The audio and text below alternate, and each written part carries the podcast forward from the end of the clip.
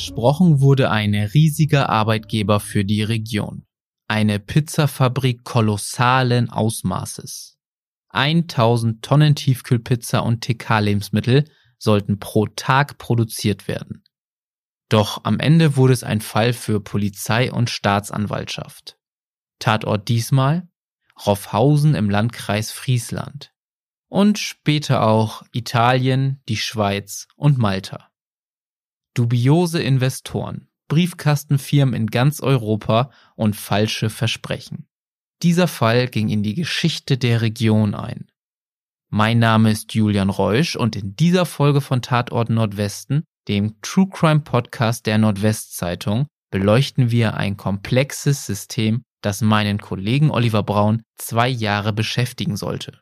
Moin Olli, schön, dass du da bist. Ja, hallo Julian, danke für die Einladung. Du bist NWZ-Redakteur in Friesland und hast diesen Fall für uns begleitet. Erinnerst du dich noch, wie du das erste Mal von der geplanten Pizzafabrik gehört hast? Das weiß ich noch ziemlich gut. Die Geschichte ist schon mehr als zehn Jahre her, so die Anfänge. Das alles begann ja so im Oktober 2012, das weiß ich noch ziemlich genau. Unsere Redaktion, die hatte damals eine Einladung zu einem Pressegespräch bekommen ins Schortenser Rathaus. Da ging es um das gerade neu erschlossene Gewerbe- und Industriegebiet Jade Weserpark in Roffhausen. Das war ja entwickelt worden, um Zulieferbetriebe für den ebenfalls gerade neuen Jade Weserport anzusiedeln und Firmen, die da in der Nähe zur Autobahn optimale Bedingungen sahen für ihren Betrieb. Genau, es war jetzt in der Einladung gar nicht genannt worden. Da bin ich dann also hingefahren, wie das zu einem ganz gewöhnlichen Pressetermin halt so ist. Dachte mir noch, das wird sicherlich ein anständiger Aufmacher fürs Lokale. Was sich dann da in den kommenden Monaten daraus entwickelte, das konnte ja zu dem Zeitpunkt noch überhaupt keiner ahnen. Nee, absolut. Wer war denn eigentlich alles dabei vor Ort? Für die Stadt war natürlich der Bürgermeister da, Gerhard Böhling, der ist heute auch noch Bürgermeister der Stadt Schortens und für den Landkreis Sven Ambrosi, der ist auch heute nach wie vor Landrat bei uns im Landkreis. Und dann waren natürlich die beiden Haupt Hauptdarsteller dabei, zwei sehr souverän, sehr seriös gestanden wirkende Geschäftsmänner, so um die 60 Jahre, die uns Pressevertretern als äh, Repräsentanten einer Unternehmensgruppe namens IGFP vorgestellt wurden. Der eine hieß Friedrich F. Krämer, der andere Mortimer von Tschirschki und Bogendorf. Das klingt ja schon sehr adelig. Ja, nach wirklich nach geschäftstüchtigen Hochadel und Millionen, Abermillionen auf dem Konto. Man berichtete uns dann halt, dass die äh, Firma IGFP beabsichtigte, in Shortens eine Lebensmittelfabrik für Teigwaren zu errichten. Rund 350 Millionen Euro sollten da investiert werden und 300 bis 400 neue Jobs entstehen. Also Zehntausende Tiefkühlpizza, die da täglich vom Band in die Laster rollten und von da dann in die Supermärkte und Discounter im gesamten Nordwesten bis ins Ruhrgebiet und bis in die Niederlande dann verteilt werden sollten. Und ich weiß nicht, ob das zu diesem Zeitpunkt schon erwähnt wurde oder bei einem bald folgenden Telefonat. Auf jeden Fall war dann die Rede davon, dass im norditalienischen Bondeno das gleiche passieren wollte, ein Zwillingswerk, wenn man so will, ein Klon zu der Schortenser Produktionsstätte. Und dann, wie gesagt, ich sah auf dem Tisch in diesem ähm, Besprechungsraum im Ratsaal, da lagen richtig dicke Pakete an Unterlagen. Das waren Planskizzen und Querschnitte von Industrieanlagen und natürlich auch schöne Ansichten von dem Fabrikgebäude, was da entstehen sollte. Also ich glaube, das war 200 Meter lang, 40 Meter hoch mit einem Panorama-Restaurant ganz oben auf dem Dach. Also ich war echt angemessen beeindruckt. Da wurde auf jeden Fall sehr groß aufgefahren. In einem späteren Text, der hatte die Überschrift statt Pizza nur heiße Luft, hast du die beiden äh, auch mal etwas beschrieben. Daraus möchte ich jetzt mal zitieren, weil ich es so mhm. passend finde.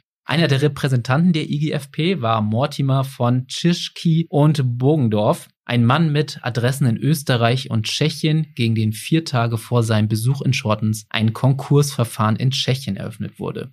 Der andere Mann, der Herr F. Krämer, ein eleganter und weltmännisch auftretender Herr, der auf Nachfrage seiner Visitenkarte aushändigt, auf der allerdings nichts weiter als sein Name und Repräsentant der IGFP stand, keine Adresse, keine E-Mail, keine Telefonnummer spricht jetzt vielleicht nicht für die beiden Repräsentanten, aber um jetzt nochmal auf diesen ersten Termin weiter zu sprechen, ich glaube, das war ja eigentlich auch nicht die erste Wahl mit Roffhausen. Ne? Eigentlich sollte es, glaube ich, erst woanders hingehen. Ja, ursprünglich war geplant, das Projekt in Wittmund zu realisieren. Dritter Repräsentant, ein Mann namens Alexander Hartung, nicht zu verwechseln mit dem gleichnamigen Romanautor, also so ein großgewachsener, so ein smarter Sky Dumont-Typ, würde ich mal sagen. Der war aus irgendwelchen Gründen auf Wittmund aufmerksam geworden, hatte Kontakt zum damaligen Wirtschafts Wirtschaftsförderkreis Harlingerland hergestellt. Allerdings fand sich in Wittmund dann offenbar doch nicht das geeignete Grundstück und so kam man dann ziemlich schnell der Kontakt zu Shortens zustande, auf deren Gebiet der Jade-Weser-Park entstand. Das ist ja so ein interkommunales Gebiet, da ist Wittmund auch mit beteiligt. Da war dann halt der bessere oder geeignetere Standort gefunden worden und bei den Aussichten auf solchen Investment, da herrschte in Friesland und Shortens natürlich allerbeste Laune. Der Landrat, der sicherte ein zügiges Genehmigungsverfahren zu, sobald alle benötigten Unterlagen vorlagen und er hatte so, glaube ich, dann auch bald darauf sogar dann seine Bauverwaltung umorganisiert, damit das Pizzafabrikprojekt zügig gebaut werden konnte. Zumindest wollte da von Landkreisseite da ähm, alles zügig über die Bühne gehen und man wollte diesem Projekt auch keine unnötigen Steine in den Weg legen. Also allen war irgendwie klar, das wird hier echt ein Riesending, ein Megaprojekt. Da hatte man richtig dicken Fisch am Haken. Den wollte man natürlich jetzt auch durch diese Maßnahmen dann ziemlich schnell an Land ziehen. Entsprechend muss man ja auch sagen, waren auch die Reaktionen. Es ist ja auch nicht selbstverständlich, dass so ein großer potenzieller Arbeitgeber kommt und wahrscheinlich war man auch ein bisschen aus dem Häuschen, sowas an Land gezogen zu haben, oder? Ja, ja, klar, natürlich. In diesem ersten offiziellen Termin haben natürlich alle lokalen Blätter riesengroß äh, auf den Titelseiten berichtet. Das war es dann aber erstmal für die ersten Moment. Noch hatte keiner Zweifel, dass da was faul sein könnte an der ganzen Geschichte und an all den Versprechungen. Ich allerdings natürlich auch nicht. Aber ich hatte irgendwie von Anfang an überlegt, wer dann wohl hinter der Investorengruppe IGFP stehen könnte. Spekulierte dann erstmal so im stillen Redaktionskämmerlein vor mich hin. Dann bin ich mal angefangen, über die Lebensmittelproduktion mal nachzudenken, mal so ein bisschen zu gucken, was man da rausfindet äh, im Internet. Habe einfach mal ein paar Zahlen, ein paar Namen mal gegoogelt, wen es da so gibt. Dann habe ich in Supermärkten mal genauer in die Tiefregale geguckt, um mal zu sehen, wen gibt's denn eigentlich so außer Dr. Oetker und Agrarforst. Da sind ja jede Menge äh, Firmen, aber die man jetzt so vielleicht gar nicht so präsent hatte. Das habe ich mir alles mal ein bisschen genauer genauer angeguckt und äh, habe mir mal so einen Überblick verschafft über den Markt der Tiefkühlbackwaren. Da habe ich auf jeden Fall nochmal diese Visitenkarte genauer angeguckt, auf der ja irgendwie nichts weiter drauf stand, aber ähm, es gab da irgendwie auch ein Faltblatt wenn ich mich richtig entsinne. Und da genau. war irgendwie eine kleine Adresse in Mülheim an der Ruhr vermerkt. Also auf jeden Fall hatte ich da so eine erste vage Vermutung. Mülheim an der Ruhr, da fiel mir also sofort Aldi ein, weil die haben da, ich weiß jetzt nicht, Nord oder Süd, auf jeden Fall eine dieser Aldi-Gruppen haben auf jeden Fall eine, eine Konzernzentrale. Da hatte ich so die erste Idee, na, vielleicht haben die da was mit zu tun. Bei dem Investment und dem versprochenen Warenoutput, da kamen ja eigentlich nur richtig große Namen der Branche in Frage. Da war ja Aldi auf jeden Fall erste Wahl. Parallel fing ich dann an, Hintergründe auch mal zu dieser Nord norditalienischen Städtchen Bondeno zusammenzutragen, an der das Schortenser Zwillingswerk entstehen sollte. Ich wollte auch mal wissen, was ist denn das eigentlich für eine Stadt, für eine Gemeinde, für eine Kommune? Wo liegt die genau? Was ist das überhaupt für ein Gelände, von dem da die Rede war? Ich kann mich entsinnen, es war von einer ehemaligen Zuckerfabrik die, die Rede, ein, ein Industriegebiet, was schon viele Jahre wohl brach lag, was man mit dieser Fabrik neu bebauen wollte. Also Bondeno, ein Örtchen in der Provinz Ferrara in der Emilia-Romagna. Und nur eine gute Autostunde weit weg von Parma. Und das ja wiederum der Firmensitz ist von Baria. Und da hatte ich so die Idee, Aldi und Baria, vielleicht stecken die ja irgendwie dahinter. Aber wie gesagt, es waren alles nur wilde Spekulationen. Ich hatte noch überhaupt nichts in der Hand. Da muss man ja auch vielleicht mal zu sagen, es ist ja nun mal eine Riesenfabrik, die hier und in Italien gebaut wird. Da braucht man ja auch erstmal Abnehmer, für die diese Massen an Waren überhaupt dann auch mhm. auf den. Markt bringt. Und so kam, glaube ich, dann deine Idee überhaupt zu sagen, ich suche mir mal die ganz Großen in der Branche. Ne? Ja, genau. Also die hatte ich auf jeden Fall in einer engeren Wahl, aber wie sich dann später herausstellen sollte, war das ja leider nicht der Fall. Oder Gott sei Dank, wie auch immer. Also die hatten da nichts mit zu tun. Also wie gesagt, Grund für einen groß angelegten Schwindel oder irgendwelche Betrüger zu vermuten hatte ich da zu dem Zeitpunkt auf jeden Fall noch nicht. Wie hast du denn dann so die ersten Zweifel bekommen? Das kam, ich glaube, erst nach einem Vierteljahr etwa. Also das muss so Anfang 2013 gewesen sein. Ja, weil die damaligen Gesprächspartner einfach nicht mehr auffindbar oder zu kontaktieren waren für Rückfragen. Da war keiner zu erwischen. Dann halt auch, weil es mit den Unterlagen für die Baugenehmigung nicht voranging. Da fehlte dann noch einiges. Und da bin ich mal angefangen, Mühlheim an der Ruhr, mich mal ein bisschen mehr zu konzentrieren. Habe auf Google Maps oder Street View mal die äh, Adressen angesehen, die da genannt war, die Umgebung. Und da fand fand ich dann, das passt irgendwie, irgendwie nicht so recht zu den teuren Anzügen, die die IGFP-Repräsentanten damals trugen. Und nach drei, vier Monaten der dauerhaften Geheimhaltung und der mir zunehmend rätselhafter erscheinenden Initiatoren, da bin ich dann angefangen, mehr Zeit und Energie in die Sache zu stecken. Ich wollte jetzt echt wissen, wer steckt denn hinter diesem Projekt Pizzafabrik. Und da gab es zur IGFP im Netz wirklich nichts zu finden. Also habe ich bei der Stadtverwaltung in Mülheim mal angerufen das war so mein erster Ansatz und habe dort habe ich mich mal vorgestellt und denen kurz erklärt, worum es geht und dass es da ein Unternehmen mit diesem Namen gibt, die sich hier bei uns in Shorens vorgestellt haben, groß investieren wollten. Aber in Mülheim war die IGFP völlig unbekannt. Keiner hatte den Namen je gehört. Das Einzige, was ich dann damals im äh, Netz zur IGFP fand, das war irgendwie, ich glaube, eine Kontaktbörse. Ich weiß nicht mehr genau, was es war Was ich mir auf jeden Fall gemerkt habe, das war eine internationale Gesellschaft zur Funktionsverbesserung der Pferdezähne. Kurz da hatte ich IGFP. Da, kurz IGFP. Da hatte ich dann die Überschrift zu meinem ersten Artikel, in dem ich dann wirklich mal laut darüber nachgedacht habe, ob das Projekt nicht doch eine Finte sein könnte. Ich glaube, Pferdezähne statt Pizzafabrik war der Artikel überschrieben. Nach diesem Artikel, wo du dann erstmals die Zweifel ansprichst, kam wahrscheinlich jetzt auch nicht unbedingt bei jedem gut an, oder? Natürlich nicht. Stadt und Landkreis, die waren natürlich not amused, dass ich da einen vermeintlichen Multimillionen-Investor anzweifle. Die wurden zwar auch schon seit vielen Wochen vertröstet, weil Unterlagen für die Baugenehmigung fehlten, glaubten aber weiter felsenfest an das Projekt und ob Stadt oder Landkreis weitere Namen oder Dokumente hatten, von denen ich nichts wusste. Wir kriegen als Presse ja natürlich nicht alles auf den Tisch gelegt, sondern die haben natürlich Unterlagen, die erstmal vertraulich sind. Ich weiß nicht, ob es überhaupt gegeben hat und was es da gegeben haben könnte. Also vielleicht hatten die ja wirklich gute Belege dafür zu glauben, da ist was dran, das wird was. Und ich habe mich da schon, fing gerade an, mich in irgendwas zu verbeißen oder zu verrennen. Aber meine Zweifel, die wurden trotzdem größer, denn ich fragte mich zum Beispiel, was in Deutschland jährlich so an Tiefkühlpizzamengen verspeist wird. Das kann man ja alles im Internet herausfinden oder auch welche Mengen die Holländer so durchschnittlich in ihren Öfen aufbacken, wo das so alles herkommt. Da war ich dann doch sehr erstaunt, als ich das alles zusammenrechnete und mich mit den Zahlen oder mit den Zahlen verglich, die in Shortens vom Band rollen sollten. Das war ja bei der Presse, beim ersten Pressetermin genannt worden. 1000 Tonnen pro Tag. Ich habe das jetzt nicht umgerechnet, in wie viel, wie viel Stück Pizza das sind, aber das war auf jeden Fall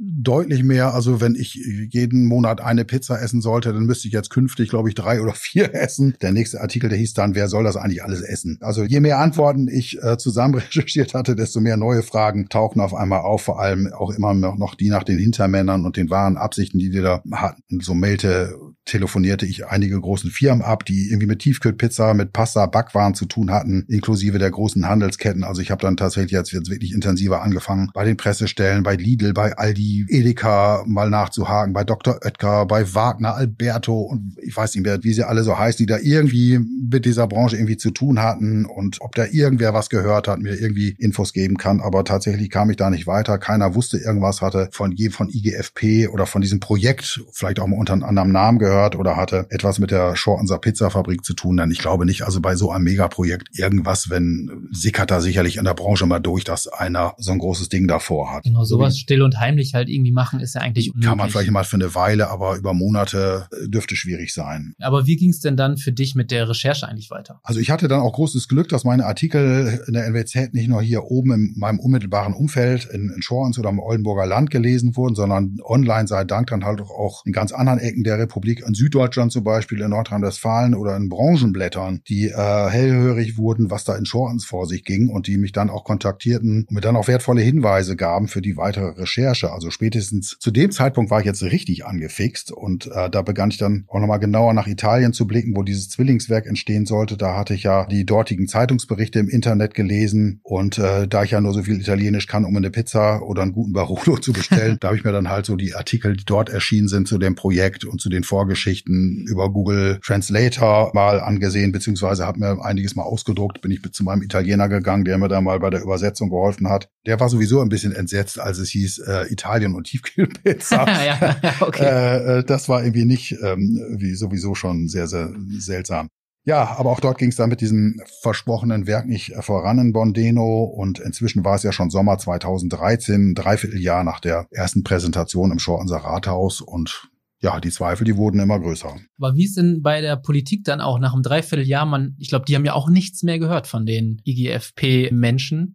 Wurden die da langsam auch skeptisch oder war immer noch diese Hoffnung da? Die Hoffnung war sicherlich da, aber offenbar bei dem, was da mittlerweile alles so rausgefunden wurde, was ich berichtet hatte, wuchsen die Zweifel auch in die öffentlich, äh, was man so öffentlich gesagt hatte oder was man vielleicht nur im Stillen gedacht hatte. Das kann ich nicht genau sagen, aber die Zweifel sind dann mittlerweile auch doch schon sehr deutlich oder sehr viel größer geworden. Wie ging es denn dann für dich weiter? Dann kamen so langsam die ersten dubiosen Hintermänner und Scheinfirmen, die dann auftauchen. Das kriege ich nicht mehr ganz genau so zusammen, aber im Informanten in Düsseldorf, der die beiden Repräsentanten über frühere Geschäftsbeziehungen kannte, der hat mich auf eine Spur auf Malta gebracht, wo eine Holding sitzen sollte. Ich glaube, der hieß Marcellus Trust, die im Hintergrund so die Strippen ziehen sollte. Da bin ich dann richtig in ein Wespennest gestoßen aus weit verzweigten Holdings, aus Querverbindungen zu anderen Unternehmensbeteiligungen, Maschinenbaufirmen. Also es ist ja bei so einem Projekt nicht nur sozusagen das Bäckerhandwerk gefragt, sondern sondern es sind ja Maschinenbauer, Anlagenbauer beteiligt, Investmentfirmen, Holdings, die halt das Geld erstmal das Kapital geben. Dazu auch mal wieder aus deinem Artikel Statt Pizza nur heiße Luft, da hast du auch über diese Marcellus Trust gesprochen.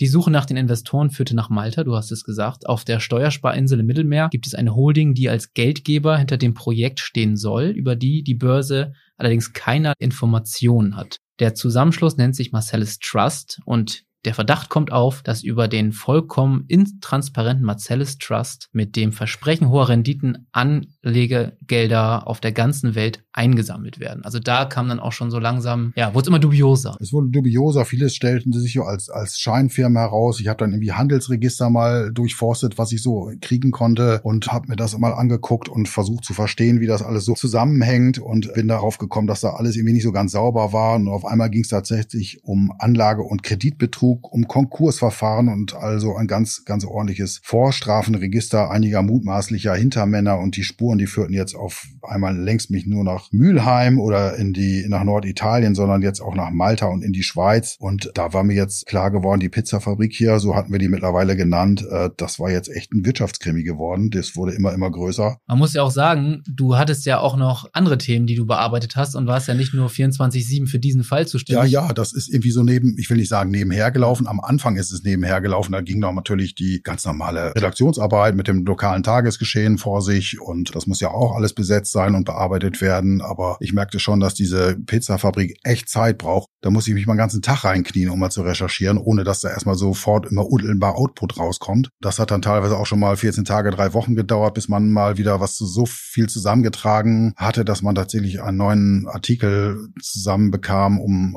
neue Informationen hatte. Das lief alles tatsächlich neben, weitgehend neben dem normalen, tagesaktuellen, lokalen Geschehen. Irre viel, was du da auch einfach geleistet hast in der Zeit. Wenn du jetzt vergleichen möchtest, Shortens und du hast auch schon Modeno angesprochen, Italien, was, äh, was machen diese beiden Orte für dich aus? Sind die sehr ähnlich? Sind die unterschiedlich? Kann man das so ein bisschen beschreiben? Bondeno, ja. Bondeno in Norditalien, äh, Ferrara. Die Ähnlichkeit besteht eigentlich so daran, dass die, ich glaube, von der Größe relativ vergleichbar sind. Und das ist viel entscheidender, dass beide Regionen sehr strukturschwach waren. Also es herrschte zumindest damals, glaube ich, in beiden Regionen eine recht große Arbeitslosigkeit. Ja, es gab halt wenig, wenig Industrie und also Strukturschwäche. Das war so das Verbindungsstück zwischen diesen beiden, zwischen Shortens und Bondeno. Und du hast jetzt schon auch gerade erzählt, es gab diese Holding, der Fall wurde immer größer, immer tiefer gehender Wirtschaftskrimi. Wie ging es dann denn dann für dich weiter? Dann tauchte über einen Informanten in Baden-Württemberg der hatte mich auf eine Spur gebracht, der mir einiges Hintergründiges erzählt, Vorgeschichten erzählen können zu einigen dieser, dieser Herrschaften, die ich, mit denen ich da zu tun hatte, deren Namen ich genannt hatte. Und da kristallisierte sich als einer der wichtigsten Strippenzieher in dieser Pizzafabrik-Geschichte ein Italo-Schweizer äh, heraus. Gianfranco hieß der, Gianfranco, ich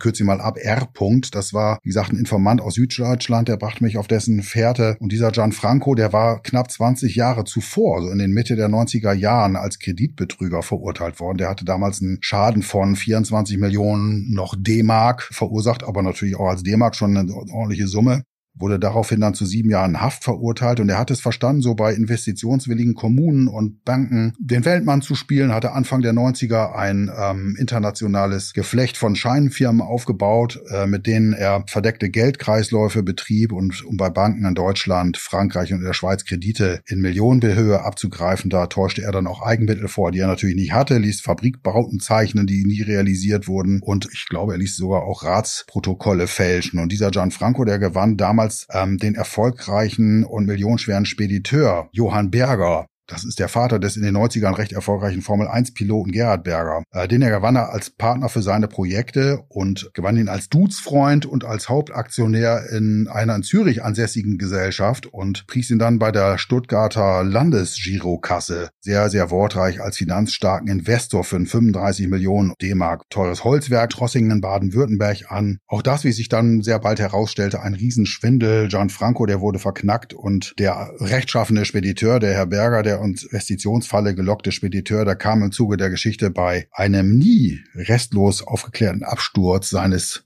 ich glaube, Segelflugzeug oder was ein einmotorige Maschine, kam der halt ums Leben. Es ist jetzt völlig spekulativ, ob das irgendwie in einem Zusammenhang steht. Ich fand es halt auf jeden Fall sehr, sehr bemerkenswert. Und dieser Gianfranco, der stellte sich raus, der hatte äh, auf jeden Fall ganz, ganz dick seine Finger hier bei dieser Pizzafabrik im Spiel. Also es sind also jetzt nur Vorgeschichten, Nebenstränge, wenn man so will, der Jahre später eingefädelten Pizzafabrik. Aber das hilft vielleicht alles so ein bisschen die Leute, die damit irgendwie in Verbindung standen, greifbarer und plastischer zu machen. Absolut. Und man kann jetzt vielleicht auch mal kurz einen zeitlichen Aspekt reinbringen. Der Gianfranco, der tauchte das erste Mal in einem Artikel bei uns auf im Februar 2014. Das musste ja auch mhm. erstmal alles recherchiert werden. Du hast gesagt, das war eigentlich nur ein Nebenstrang, auch wenn er ein sehr, sehr wichtiger oder vielleicht der wichtigste Spieler in dem ganzen Spiel, nenne ich es jetzt mal, war. Irgendwann hast du dich aber auch entschieden, auf Reise zu gehen, wenn ich mich recht entsinne. Ja, das war eigentlich der spannendste Teil in der ganzen Geschichte. Mehr als ein Jahr war ja da schon vergangen. Etliche Artikel waren erschienen, da erfuhren wir von einer geplanten Infoveranstaltung in Bondeno. Ein äh, jetzt neu auf der Bildfläche erschienenes Unternehmen namens Thomas Food Italia wollte über den Stand der Planung für die Teichwarenfabrik da vor Ort in Italien informieren. Unser damaliger Chefredakteur Rolf Seelheim. Ich kam mit ihm dann überein, dass wir uns das unbedingt mal direkt vor Ort anschauen sollten. Und äh, wir hatten dann gemeinsam überlegt, dass ich nicht zu dem Tag der Veranstaltung da anreise oder einen Tag vorher, sondern schon einige Tage vorher, um mir dann mal tatsächlich mal all diese Adressen, die wir in den äh, ganzen Recherchen mal angeschnitten hatten. Es gab Adressen in Parma, in Bologna, in Lugano in der Schweiz, am Luganer See. Es gab ja diese Adresse in Mülheim, die ich halt nur von Street Maps kannte und äh, wie gesagt durch ein Telefonat. Das wollte ich mir jetzt bei dieser Tour alles mal aus der Nähe angucken. Ich brauchte ja tatsächlich auch mal ein bisschen Bildmaterial für diese ganzen Geschichten. Jedes Mal äh, immer nur diese Skizze von dieser Pizzafabrik zeigen. Die haben natürlich oft gezeigt und noch ein paar andere Bilder dazu. Aber wie gesagt, es ging tatsächlich jetzt auch mal um diese ganzen Adressen und was, was ist da eigentlich zu sehen und wie sieht's da aus. Und das haben wir jetzt tatsächlich mal genutzt, diesen Termin, der da in Bondeno angesetzt war, Ende Februar 2014 war das. Wie gesagt, ich bin eine knappe Woche vorher losgefahren, das war eine spannende Geschichte, weil ich kam mir so ein bisschen vor wie auf geheimer Mission. ja. Das hatte irgendwie was Konspiratives. Also es war es ja auch irgendwie, sollte ja auch keiner wissen, hatten wir ja nicht an die große Glocke gehängt, obwohl es mir ja mit einem recht auffälligen schneeweißen Firmenwagen mit großen NWZ-Schrift so unterwegs war, also ganz so geheim und konspirativ. Also undercover waren wir so ganz unterwegs. undercover war ich dann irgendwie nicht. Aber ich dachte, okay, in Oldenburg kennt das noch jeder, aber je weiter südlich du kommst, da kennt das ohnehin keiner mehr. Aber es war irgendwie, es war doch irgendwie ein bisschen skurril, dann mit dem Auto dann unterwegs zu sein. Also wie gesagt, der erste Zwischenstopp, der führte mich dann nach Mülheim an diese Adresse der IGFP, die offenbar schon gar nicht mehr existierte, von der ich auch längst wusste, dass das nur ein Briefkasten war, wenn die überhaupt da einen hatten. Tatsächlich gab es an dem großen Haus, das war so ein, so ein schmutziges, vom Verkehrsdreck verrußtes, äh, ich weiß nicht, mehr Familienhaus kann man gar nicht sagen. Es war eine Zahnarztpraxis drin, eine Gemeinschaftspraxis, es war ein Beratungsbüro, so ein kommunales Beratungsbüro für Senioren drin. Das lag an einer stark befahrenen Hauptstraße, also es war, der Hausflur flackerte halt, es war halt nicht besonders sauber da drin drin. Zumindest fand ich, also das war irgendwie jetzt keine Adresse, selbst wenn da IGFP auf dem Briefkasten gestanden hätte, hätte ich gedacht, also für so ein Riesenunternehmen, äh, so eine schmuddelige Adresse fand ich halt ein bisschen. Dass in Italien und Deutschland ja, über 300, 350 genau. Millionen irgendwelche Projekte realisieren will. Mhm, ganz genau. Ja, wie gesagt, da gab es dann überhaupt keinen Hinweis und ich kürze das mal ab. Ich bin dann weiter nach Lugano in die Schweiz. Auch dort hatte ich eine Adresse von einem in die Sache verwickelten Geschäftsmann und eine weitere Firmenadresse, die sich da ebenfalls als Luftnummer erwies. Ich kann mich entsinnen, ich bin da bei einem recht nobel wirkenden, hochstöckigen Haus äh, vorbeigelaufen, von dem ich wusste, die hatten da irgendwie eine Adresse genannt. Das war ein so ein großer Briefkasten mit lauter mehr Briefkästen mit Namen drauf.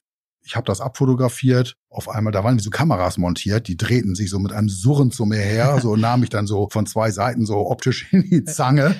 Und äh, dann merkte ich auch so von weiter oben, äh, das war so, ich glaube, sieben, achtstöckiges Gebäude, Wohnhaus, von weiter oben, da gucken auch mal so drei, vier Männer so in dunklen Anzügen mit Sonnenbrillen auf mich herab und beobachten, was ich da unten wohl alles so fotografiere und, und untersuche und mir angucke. War wohl ein Wink mit dem Zaunfall. Ja, also ich weiß jetzt. Du, du warst jetzt kein gern gesehener Gast, würde ich, ich das mal beschreiben. Offenbar an der Stelle jetzt irgendwie nicht so ganz gern gesehen, ja. aber habe irgendwie schnell meine Bilder gemacht und bin dann auch rucki wieder. hab gesehen, dass ich da mich verkrümel und war dann auch schnell wieder weg. Lugano, wie gesagt, hatte ich mich ein bisschen umgesehen, mir ein paar Adressen angeguckt. Zwei Adressen hatte ich da, die, ähm, die ich abgeklärt geklärt hatte und wo es halt auch keine richtigen Hinweise gab. Dann ging es weiter nach Parma, nach Bologna, sah und hörte mich dann nach Thomas Food um. Das war ja diese neu auf der Bildfläche erschienene, äh, dieses Unternehmen, äh, das jetzt auf einmal diese Fabrik in, in Bondeno realisieren wollte.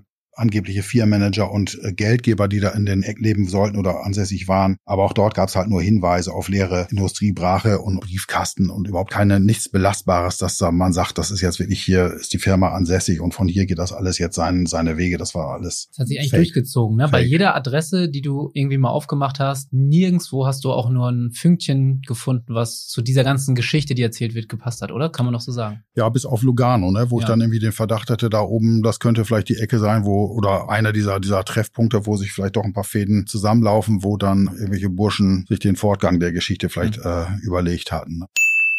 Kurze Werbung.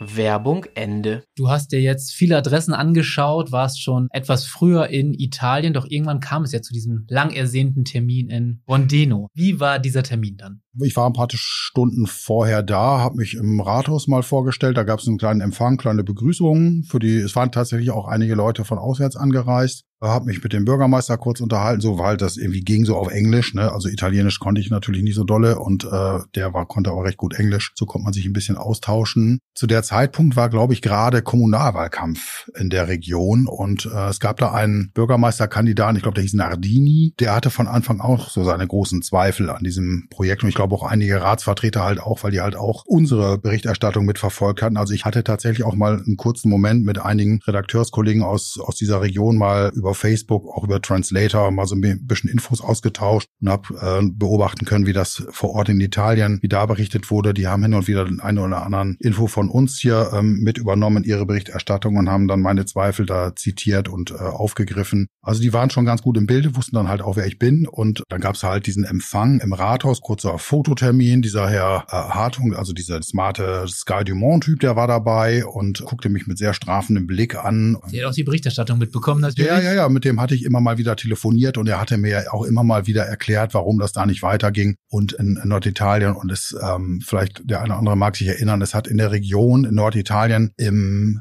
Mai, glaube ich, 2012. Das war so ein knappes halbes Jahr, bevor dieser erste Pressetermin im Schornser Rathaus war, also ein halbes Jahr vorher. Hat es da in Norditalien schweres Erdbeben gegeben und äh, jetzt wurde irgendwie argumentiert, dass man durch dieses Erdbeben irgendwie bei dieser Fabrik, die da entstehen sollte, einiges neu berechnen musste. Da waren Konstruktionspläne nicht mehr aktuell, da musste man einige Dinge anpassen. Das klang, hat aber auch dann Auswirkungen irgendwie klang, auf Shortens, Klang plausibel, ich, ne? ja, ja, aber weil das jetzt wieder ein Zwillingswerk in Shortens war, musste, ging das irgendwie auch nicht weiter. Jetzt wusste ich jetzt nicht genau, was man in Shortens erdbebensicher machen musste, aber egal. aber auf jeden Fall, es klang zumindest für den Moment äh, als einigermaßen plausible Erklärung. Aber wie gesagt, in dem Gemeinderat oder Stadtrat, da gab es auch einige in der kommunalen Politik da in, in, äh, in diesem italienischen Städtchen, die auch ihre Zweifel hatten. Die waren auf jeden Fall alle abends. Neben dem Rathaus gab es eine kleine Stadthalle, also oder ein kleines Theater. Nicht sehr groß, aber doch so, dass da so 200, 300 Leute reinpassen. Das war auch rappelvoll mit Bürgern, mit Ratsvertretern. Ich kannte die ja alle nicht. Ich kannte halt nur den, äh, es waren ein paar Kollegen aus Deutschland dabei. Es war ein Kollege von unserem Mitbewerber vom Wochenblatt, äh, der war an dem Abend angereist. Ich glaube, zusammen mit einem Chef vom Wirtschafts Wirtschaftskreis Harlingerland, die sind zusammen angereist und es war auch der ein Fahreler äh, Ingenieur oder Architekt mit dabei. Der hatte offenbar, das hatte ich auch vorher schon mal berichtet, der hatte offenbar irgendwelche Vorverträge mit dem Mortimer oder äh, mit diesen IGFP-Leuten abgeschlossen. Vielleicht haben die, ich weiß nicht genau, was er gemacht hat, vielleicht hat er irgendwie nur eine, ich eine Planung, Skizze oder vielleicht eine Planskizze angefertigt genau. im guten Glauben und die haben sich wahrscheinlich, die, hatten, die haben die natürlich auch gelingt und äh, hat wahrscheinlich um den Ganzen noch ein bisschen so einen seriösen Touch zu verleihen. Guck mal an, hier die ersten Aufträge in der Region sind ja schon erteilt. Der Architekt Architekt hat ja schon was gemacht.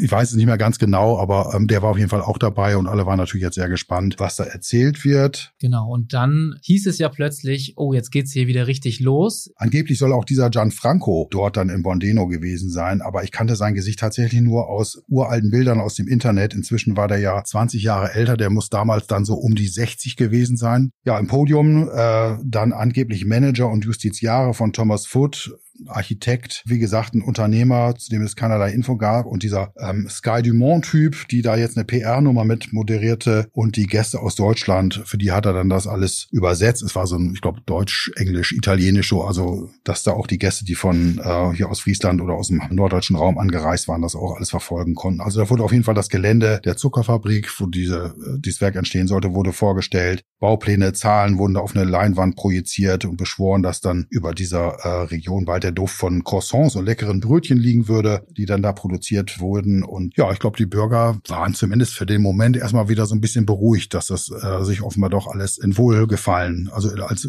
real erweisen würde. Ne? Und äh, ich glaube, der eine dieser Hartung, der hatte, glaube ich, so ein bisschen so das Gefühl, dass er mich da vorführen konnte. Dass es dir gezeigt hat, hier ja, geht so doch weiter, nicht, ne? nicht tatsächlich, aber so die Blicke, die man so gewechselt hatte, so die sprachen Wände so, ne, siehst du mal, wir haben doch hier, du liegst da völlig falsch mit deiner Vermutung, dass wir hier alles Betrüger und, und Schwindler sind. Wie würdest du äh, diesen Herrn Hartung eigentlich einschätzen? Du hast ihn ja auch ein paar Mal kennengelernt. Könntest du mal ein bisschen beschreiben? Über den war nicht wirklich viel zu erfahren. Also ich weiß, hatte wohl mitbekommen, dass er in der Burschenschaft aktiv war. Er wirkte sehr, anfangs zumindest sehr seriös, sehr gestanden, sehr weltmännisch auch, Wort gewandt wie gesagt, mein erster Eindruck war, das ist so, so ein Typ Sky Dumont, ne? so, ein, so ein hochgewachsener, wirklich smarter, gut aussehender Mann. Der war auch, auch sehr wortgewandt und äh, konnte viele Dinge dann oder viele Zweifel konnte er wortgewandt dann irgendwie nicht widerlegen, aber er hatte dann irgendwie gute Begründungen dafür, warum das dann vielleicht doch nicht so ist, wie ich vermutet habe. Dann nach diesem Termin ging es für dich wieder zurück, dann nach Jever? Dann ging es nach Jever, ja. Dann habe ich natürlich nochmal ähm, sehr ausführlich äh, über diese Veranstaltung berichtet, über diese neue Firma, die da aufgetreten ist und habe dann aber trotzdem weiter meine Zweifel gehabt, weil über diese Firma halt auch nichts so rauszufinden war. Auch über die Leute, die da auf dem Podium waren. Das waren irgendwie ein Manager. Der eine, ich kann mich ansehen, hieß Luigi Coletti. Auch über den war irgendwie nicht wirklich viel zu erfahren. Ich habe da in diesen einschlägigen äh, Internetseiten, was gibt's da, LinkedIn, Xing, mal so ein bisschen rumgegoogelt über den. Aber es sind alles so Namen, die ohne Biografie, das war alles irgendwie nicht greifbar. Das waren so Phantomfiguren, die irgendwie mal kurz auftauchten und dann irgendwie im Nebel verschwanden und dann irgendwie nicht wieder greifbar waren. Also man konnte wirklich keinen von denen, bis auf den Hartung, äh, da hatte ich irgendwie einen Kontakt, konnte man keinen mal irgendwie erreichen, mal per E-Mail oder per Telefon, dass man mit denen mal sprechen konnte oder sagt, pass mal auf, ich habe da das und das rausgefunden, da will ich drüber berichten. Könnt ihr, kannst du da schon mal was vorab zu sagen? Natürlich habe ich die versucht auch immer irgendwie zu meinen Ergebnissen, äh, wenn es da konkrete Vorwürfe gab, natürlich auch mal irgendwie eine Stellungnahme von denen zu erfahren. Das gehört natürlich dazu. Aber wenn man die irgendwie nie erreicht, wenn man da telefonisch ins Leere läuft, wenn man auf E-Mails keine Antworten bekommt, dann ist das natürlich immer schwierig. Es kam dann hin und wieder mal nach einer Berichterstattung irgendwie ein, will ich sagen, erzürnte Rückmeldung, aber doch ein kritisches Feedback und immer dieser Habitus, ja, du irrst dich und du wirst schon sehen, was du davon hast. Du warst ja auch quasi der Erste, der so ein bisschen das Thema aufgemacht hat. Ich glaube, ich war eigentlich sogar der Einzige, der da Zweifel angelegt hat. Ich glaube, die Mitbewerber hatten hin und wieder mal so ein bisschen mitgerührt in dem Top, was ich da so rausgefunden hatte, hatten das mal halbherzig irgendwie mit aufgewärmt, aber ließen sich dann, glaube ich, auch gerne wieder weichspülen oder, oder überreden oder, oder vom Gegenteil überzeugen ich glaube, außer uns da tatsächlich keiner so hartnäckig und dauerhaft dabei blieb und sagt, nee, ihr verarscht uns hier, das ist ein Riesenbeschiss. Irgendwann ging es dann ja auch weiter, weil es hat sich irgendwann ja auch die Staatsanwaltschaft Stuttgart, du hast es glaube ich schon mal erwähnt, eingemischt. Ja. Es ging ja gegen Gianfranco und den Verdacht von Anlagekapitalbetrug. Ich weiß jetzt gar nicht mehr ganz genau, wie es, also es ging auf jeden Fall in Bondeno auch nicht weiter, in Shortens ging es nicht weiter. Es ging jetzt wieder Monate oder ich glaube bald ein Jahr ins Land, ohne dass irgendwas passierte, was mir dann natürlich wieder irgendwie, ich will nicht sagen, an Genugtuung. Ich hätte mir ja auch gewünscht, dass das alles Realität wird. Also so, ein, so eine Riesenfabrik da bei uns in Schorns wäre natürlich eine schöne Sache gewesen. Aber tatsächlich tat sich irgendwie weiterhin nichts und äh, ich habe halt noch ein bisschen weiter gebohrt und es kam halt nichts bei rum. Und genau, da fingen nämlich die Leute an, sich gegenseitig anzuzeigen, Strafantrag zu stellen. Ich glaube, irgendwelche Investoren waren es, die tatsächlich diesen Strippenzieher dann angezeigt hatten. Ich weiß nicht, was es da jetzt mehr konkret für eine Verbindung zu Stuttgart gab. Ich glaube, der kam, einer von denen, die kam halt aus Stuttgart oder aus der, aus der, aus der Region, für die Staatsanwaltschaft Stuttgart zuständig war. Da gab es dann erste Vorermittlungen wegen Kreditbetrug, Anlagenbetrug. Ich hätte mir gewünscht, dass es am Ende einen richtigen Knall gegeben hätte, dass es jetzt wie Pizza da wirklich in die Luft fliegt sozusagen, äh, verbal ges gesprochen, ja. dass man jetzt wirklich weiß, also der hat das, äh, dass man jetzt wirklich am Ende die Lösung dann sozusagen erklärt, aber tatsächlich ist das alles dann veräppt und die waren auch irgendwie nicht zu greifen. Also wie gesagt, es gab diese Vorermittlungen der Staatsanwaltschaft Stuttgart, die dann eingestellt wurden. Die haben natürlich auch gemerkt, weil ich, äh, wenn ich die gefragt, die haben sich natürlich bewusst auch bei mir nicht gemeldet. Die waren, sobald die meine Nummer gesehen hatten oder Anfragen von mir kamen, wenn sie die überhaupt erreicht hatte, natürlich mich ignoriert. Ähm, da kam halt nichts mehr zurück. Und so ist das dann so langsam irgendwie so versandet, will ich fast sagen. Also wie gesagt, ich hätte mir einen schönen dicken Knall am Ende gewünscht dass da jetzt die Handschellen klicken wegen Anlagebetrug, wegen, wegen Subventionsbetrug, also EU-Gelder abgreifen. Das waren ja so die, die Hauptintention, dass man von privaten Geldgebern erstmal Millionen und Millionen einsammelt, die in dieses Projekt glauben und EU-Fördergelder spielten, glaube ich, auch eine Rolle, die man da abgreifen wollte. Das war so die ganze Motivlage dabei. Aber tatsächlich sind die, ich weiß nicht, was an privaten Millionen da eingesammelt haben von privaten Anlegern, leider dann irgendwie versandet und äh, die sind halt nie wieder aufgetaucht. Ich habe noch eine ganze Weile versucht, den mal hinterher zu recherchieren und hinterher zu telefonieren, was es da gab. Aber leider sind die auch im Netz nach wie vor, ich will nicht sagen unauffindbar, man findet noch so alte Informationen, alte Bilder mal von denen, aber so neuere Geschichten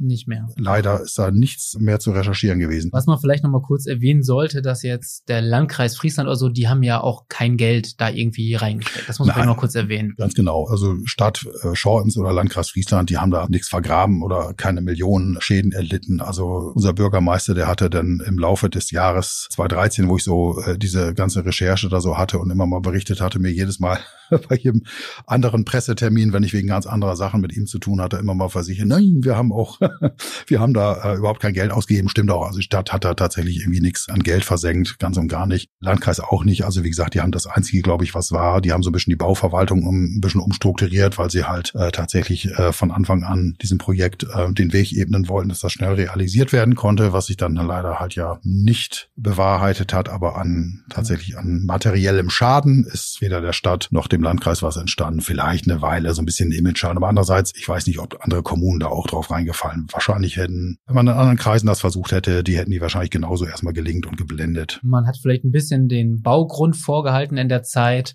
aber man muss sagen, es steht nach wie vor keine Pizzafabrik in Roffhausen. Ja, wie gesagt, Pizzafabrik gibt's da nicht, aber die Fläche stand eine Weile dann natürlich auch brach, halt nicht bebaut. Inzwischen hat sich da vor hm, vier Jahren, fünf Jahre, ich weiß schon gar nicht mehr, ist schon eine Weile her, Amazon niedergelassen. Die haben da ein großes Verteilzentrum aufgebaut. Nicht ganz so riesig wie die Pizzafabrik, zumindest von der Höhe nicht, aber so von der, von der Grundfläche ist schon ein ordentliches Gebäude da entstanden. Also das Grundstück ist heute bebaut, ja. Es wird also genutzt und es ähm, wird genutzt, genau. So kann man sagen. Und Ende die, gut, dann doch die, die Steuern zumindest, die fließen jetzt äh, nicht von Pizza, sondern mit Paketen. Genau. Bondeno würde ich noch erwähnen. Wie gesagt, wir hatten die Geschichte dann ja 2000, zwei Jahre ungefähr bis 2014 erzählt und in Bondeno war eine sehr, sehr gute Freundin, die in ähm, Italien öfter mal Urlaub macht. Die hatte sich 2018, glaube ich, war es in der Region nochmal aufgehalten und die hatte ich halt gebeten, doch nochmal nachzuhaken und da im Ort mal ein bisschen sich umzuhören, was da eigentlich draus geworden ist. Also das war zu dem Zeitpunkt, glaube vier, fünf Jahre her, dieser, dieser Infoabend in dem, in der Stadthalle und tatsächlich war zumindest 2018 die Fläche immer noch unbebaut, war immer noch Brachland, also dieses alte Zuckerfabrikgelände, da hatte sich immer noch nichts getan. Und kein Croissantgeruch in der kein Luft. Kein Croissantgeruch in der Luft, leider nur Croissantgeruch beim italienischen Bäcker da am gegenüber vom Rathaus. Auch nicht. Café. Auch nicht schlecht. Olli, vielen Dank, dass du uns heute die Geschichte mitgebracht hast. Ja, gerne. Und danke auch an alle Zuhörerinnen und Zuhörer von Tatort Nordwesten. Wir hören uns in 14 Tagen mit dem nächsten Fall wieder. Bis dahin, auf Wiedersehen.